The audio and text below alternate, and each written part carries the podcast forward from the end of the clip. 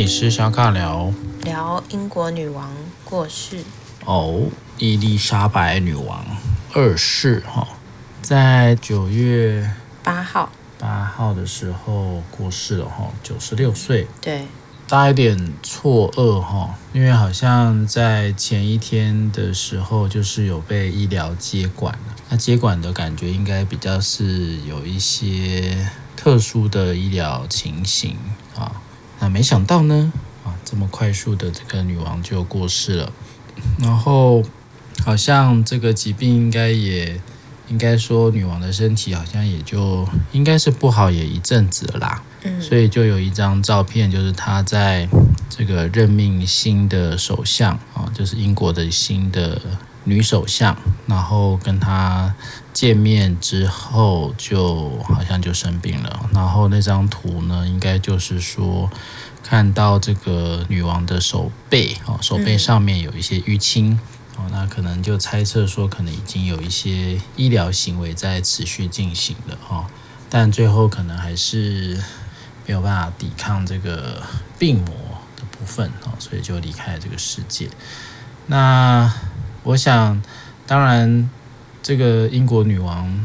过世这件事情哈，我不晓得对对廖维慈的感觉怎么样。嗯，其实我在看这个新闻的时候啊，一方面是觉得蛮惊讶的啊，可是另外一方面是想说，其实她年纪也好大了，然后她先生好像也是过世了嘛，因为对，好像也是这几年，是不是？对啊，对啊，然后就觉得。嗯他还可以就是继续走下来，所以他可以继续走下来是真的蛮不容易的，而且他其实在位好长一段时间哦。嗯哼，嗯，所以其实当然也还是有看到很多的新闻啊，就会提到说英国的人民对于这件事情是非常难过的，然后又开始去讲一些皇室的相关的事情啊，例如说谁要继位啊，然后谁的顺序是怎么样啊，然后谁跟谁和好啦，或是谁跟谁好像看起来是难得的同框还是什么的。我觉得其实就可以感觉到，就是还蛮多英国人民就是在面对这件事情的时候，是真的很难过啦。那就会有一种感觉，是我们以为这件事情都不太会变，我们以为就是女王应该还会再继续很久很久。但今天就跟呃张先生聊到这件事情的时候，就在讲说，其实他年纪也真的很大啦，然后到九十六岁能够走到现在，真的也是蛮应该说是他不应该是这么悲伤的事情。就是那个这么悲伤，意思是说他其实，嗯，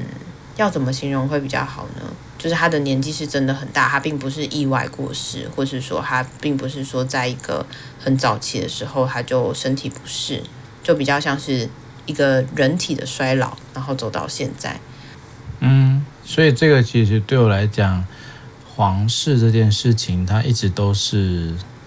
大家很茶余饭后很重要的一个话题啊，所以应该比较有印象的还是在那个戴安娜王妃吧，比较早期嘛。哦、对呀、啊，对不对？戴安娜那时期，其实整个皇室的状况哦，其实焦点是在她的身上嘛。那也是在那时候开始，就是有所谓的狗仔队啊，嗯，小报记者啊，在针对。皇室啊，这都是皇室里面的一些事情嘛。所以像戴安娜之后呢，其实再来就是女王的儿子嘛，就是现在的国王，对，对不对？查尔斯。所以这个其实那时候也非常非常有话题啊。哦，跟那个卡米拉的事情啊，那后来才会又跑到他的两个儿子嘛，亨利跟什么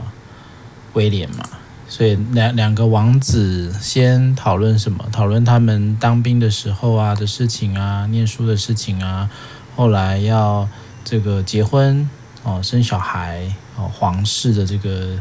继承哦，这个其实就一直都是大家，我想就有点像是茶余饭后的一种，呃，它就是一个皇室的存在，就是一个很理所当然的存在吧。如果离我们这边比较近，当然就是以日本嘛，日本天皇，或者是有一阵子大家也会关注的是那个什么太子妃啊，什么忧郁症啊，还有什么小公主啊，有没有这些东西？其实为什么会有这样的一个不一样的一个观察？也就是他身为一个皇室的一个概念是很不同的，身为一个王子公主，你有想象过自己会是一个王子或公主吗？没有哎、但是我之前看那个麻雀变公主嘛，就是好久以前的那个电影。反正那时候才会比较了解说，说哦，皇室他们其实也蛮多需要遵守的规定啊，然后或者说他们需要表现出来的形象是长什么样子的，然后或是说他们在一个国家里面担任的精神象征是长成什么样子的。虽然好像看起来有很多的福利，但其实你身上背的责任也蛮多的，也不见得可以像你想象的是，我想做什么就可以做什么，因为我可能在做其他角色之前，我首先会需要是这个国家的。王子啊，公主啊，或是说王妃等等等，应该是可以这样去做一个分辨，也就是从早期的那个君王专政时期，一路走向一个民主或者共和的一个姿态。那原先的这些统治者，那他们怎么去转换他们的身份，从一个实质的统治者变成一个精神的象征？这其实也是很特别的一项一个角色啊！我今天在听他们新闻里面在讲的是这一些皇室的成员啊，还有他们还有很多亲王嘛，啊，很多其他其他地区的一些亲王，好像他们所拥有的一个英国的土地吧，就是加加减减，好像也有十几亿英镑吗？其实很多。无论是在呃金钱的部分，还是在我刚刚你讲王室的一个呃尊称啊，然后享有的一些福利呀、还是这种因为是一个王室，它必须要代表的是国家的一个颜面，甚至也有很多对于这个伊丽莎白女皇，她过去在。在位这么长一段时间，七十年嘛，对不对？在位很长一段时间，对于整个英国在经济面上的支持吧，哦，经济面上或者是精神上的支持，其实是很强大的。然后在稳定政局啊，稳定民心啊，哦，是时候能够出来跟大家信心喊话啦。然后皇室的一举一动，好像也都代表了整个国家的。一种感觉吧，嗯，我其实很难去体会啦，因为毕竟在在我们呃华人的世界里面，我们其实没有那么喜欢国王吧？是啊，我不知道诶，因为我们跟欧洲那种制度可能不太一样，可能我们的文化里面对于这一些国王，对于这些贵族，或者是我们讲是军阀吗？我们可能在讲民国那时候那种军阀权力集中的这些人，那大家的那种革命想要推翻的，其实就是不喜欢这种好像有一种特别角色或者是特别的血统去维持在一个好像我们是代表整个国家。其实好像我们不晓，我好像觉得我们的这个民族对于这一块是比较反感一点吧。嗯。不过，好像对于英国来说，女王的存在会跟我们想象会完全不一样。当然，可能是因为文化啦，或者是说，可能因为存在的历史，我觉得那个想象或是那个代表，其实被赋予的意义就还蛮不同的。就像女王他们。最后走到现代，它可能就是一种很重要的精神象征。首相会一换再换，政党会一换再换，但是女王就是很稳定的存在在那边。然后甚至是说，她的形象或许就还蛮像英国人所想象，或是想要传递给这个世界所表达的那个样子吧，比较有修养的啊，或是很自制的啊，或是说很优雅的。就我觉得那个好像女王到后面应该会是比较变成这个英国人他们心里面蛮重要的一个象征吧。然后，所以这个他的离世这件事情，好像也会对于民众有很大的感触，或是一个触动，会在于这是一个这么稳定的力量。当当然，他们不是常常都会发表演说吗？就是不管是因为疫情啊，或是因为脱欧啊，或是因为一些恐怖攻击，就像我看到新闻有讲到说，好像之前在美国他们九一一发生的时候。就是女王还有下令他们的乐队可以去奏美国的，就是国歌。那这件事情其实也是蛮破格的一个行动，就是依靠他的行动去支持，或是去反对，就是这样的恐怖攻击。所以其实有在谈到的是说，他在英国人民的心中，其实那个地位啊，或者说他的那个象征，其实是非常崇高的。也大概就是一个大网红之类的吧。嗯，你可以把它想象成是一个大型的精神领袖啦。嗯嗯，对，尤其是在早期录的世代，还没有这么多元声音的时候，那个声音其实从皇室而来，或从一个这么有地位象征的人而来，他有些时候他也是一种稳定的力量啊。对，即便他已经没有实质的统治权或者实质的什么样的一个权利，但是他所带来的那个象征，他还是可以让整个这个叫大英帝国，其实它不是只有英国，它它英属的相关的一些国家也都是尊称她为女王。所以像什么加拿大啦、澳洲啊，都是都是以这个她为女皇这件事情，女王这件事情是一个。是一个核心啊，所以那其实有些时候你就可以想象，那这个女王的过世，对于很多以她为核心这样七十年的这些民众，或者国家的系统，或者是企业的一些相关的规范，哎，其实是会有蛮大的一些问题的。那个精神面上的一个崩毁啊，其实应该也会让很多民众会带来一些呃失落、悲伤的一些状况。嗯。所以好像这个有一篇报道就在讲说，这个英女皇过世啊，其实对于很多以企业角度来说，他们也会开始呃通通知他们的员工，在这段期间啊，因为可能有这个呃相关的葬礼嘛、仪式啊、哦哀悼的一些活动啊。哦，甚至因为他们有很多因为这个女王过世而取消或者是暂停的一些活动哦，足球啊，嗯，这些庆典啊，哦，这其实也都多少的会呃影响到民众的一些生活。那当然，也就是在这么长的一段时间啊，他们无论是国家里面的各种象征啊，各种缩写，还是各种以女王。为核心的一种生活形态啊，其实它是不是只有呃实际上的这个人的生命啊，而是它所渗透到整个英国社会的一些象征符号啊，很多意义的一些呃称谓啊，相关的资讯啊，其实都会因为他的过世，那因为这个过世是会有继任者，也就是他的小孩嘛，哈，就是已经。也是七十几岁了哈，才继位成这个新一的新一任的英国皇室的这个国王哦，国王这件事情，他当然也会引起一些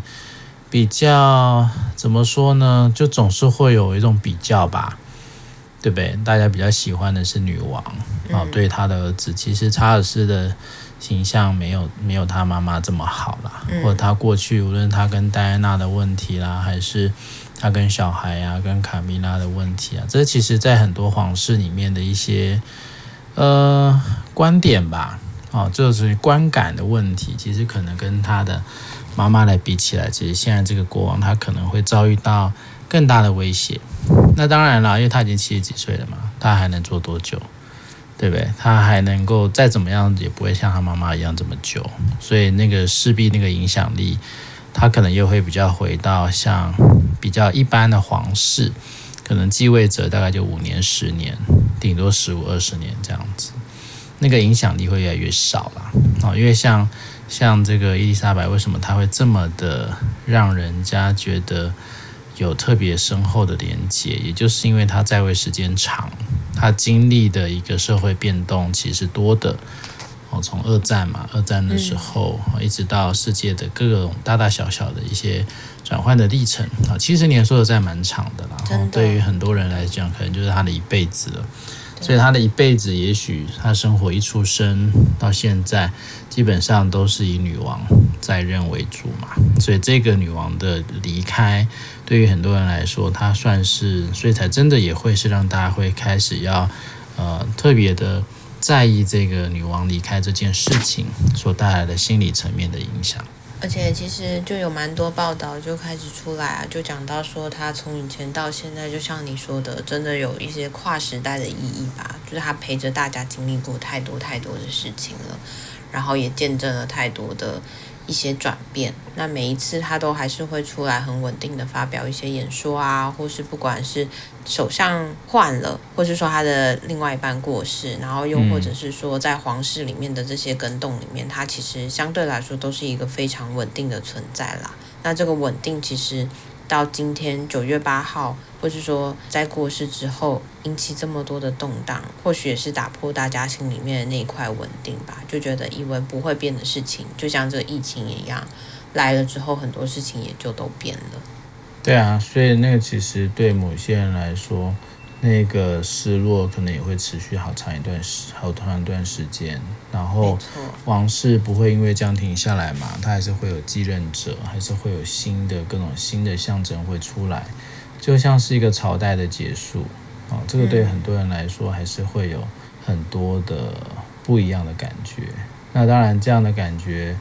很多时候是会比较辛苦的。哦，那那个辛苦怎么去处理啊？其实也是大家可以去思考的一个部分。那其实还有一块啦，也就是说，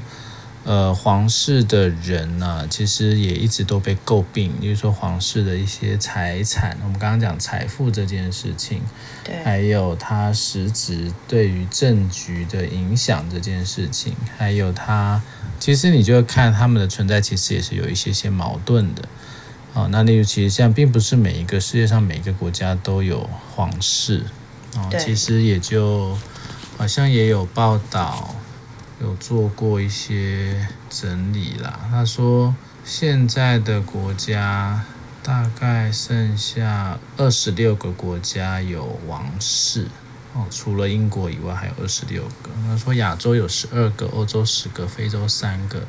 大洋洲有一个。哦，那这些王室这件事情，其实它还是显显现出的，就是过往那种封建时代或者是权力集中的时代啊，甚至像对于很多很多民族来说啦，哦，这种所谓的在位的王室啊，到底这个王室对于民众是好的影响还是不好的影响？我记得那时候不是在泰国吗？不是那时候好像是因为什么事情啊，所以他们就到。好像是因为泰王泰泰国国王的一些行事作为蛮让民众看不过去的，所以就有民众那时候有很多跑到呃这个皇宫去抗议啊，然后也还是有听很多的这个王室的成员啊啊，其实对于国家的发展啊，其实是有很大的算是威胁吧，啊，或者是民主化这件事情是不是有一个？呃，不良的影响吗？哦，所以这其实我觉得这蛮有趣的啦。也就是说，一个王室的象征，到底它是代表的是封建，代表的是集权，还是代表的是民主，还是什么？这个形象跟好像呃国家要走的方向是不太一样的。所以今天你要做一个什么样的国王，或者是我今天是一个民众，我希望的国王或女王，或者是皇室贵族。对我们的国家，到底它能够影响的层面是什么？我我不知道你怎么看啦。但是以我们文华人文化来说的话，我们大概没有所谓的君王这件事情的。你说像日本天皇，这个其实也是一个长期的存在。嗯，那个存在，其实在那时候，即便他退位了，即便他怎么样了，其实好像在。人民的感觉，我觉得是观感的问题啊。在人民的感觉，好像有一个这样的皇室存在，对于人民是一个依托，是一个寄托这件事情，我不知道啦。之后这种荣耀的精神嘛，这其实蛮难去理解的。对，但其实对我来讲，就我们华人或者是我们台湾人啊，或者是我不知道啦，中国还是怎么样，其实对于这样的一个概念，其实是比较难去理解的吧。可能因为我觉得就真的是跟文化脉络会很不一样吧，但尽管是英国，他们就是应该是说他们有这么长期的一个王室的传统，也会在这一次的过世，就是女王的过世之后，也蛮多人就是再度把这件事情提出来做讨论啊，到底我们的国家还需不需要拥有皇室？或是说这件事情是，呃，它依旧还有这么多的象征意义吗？还是说它到底会影响着哪些发展？嗯、就像你刚刚提到的，那在呃很多时候。华人嘛？我不确定诶，但因为日本天皇之前也会有一些相关的历史，也会形容说他是怎么样的一个精神象征。我觉得那都好像还是回到民族性吧。那或许找个，或许我们应该找个历史学家，或是有再去研究这些皇室的学者，或许跟他有一些对谈跟访问，会比较清楚说这里面复杂的情感是什么，或这个民族性为什么会这么的认同皇室，然后甚至是为什么我们走到现在，我们比较。没有办法，就是在，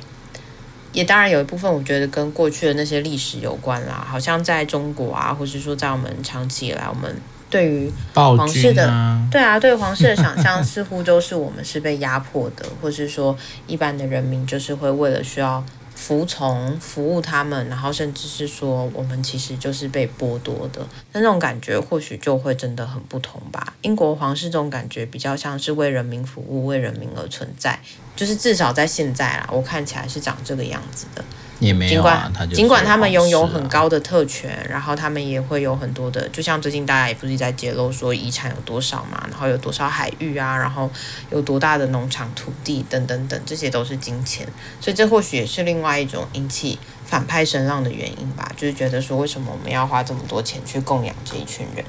是啊，所以像那个你如果把它当成是什么不当党产来看的话，像不像？其实蛮像的啊，它就是在过去的一个大型的组织，然后这个组织其实也因为它的无论它的角色还是它的位置，得到了很多好处嘛，对不对？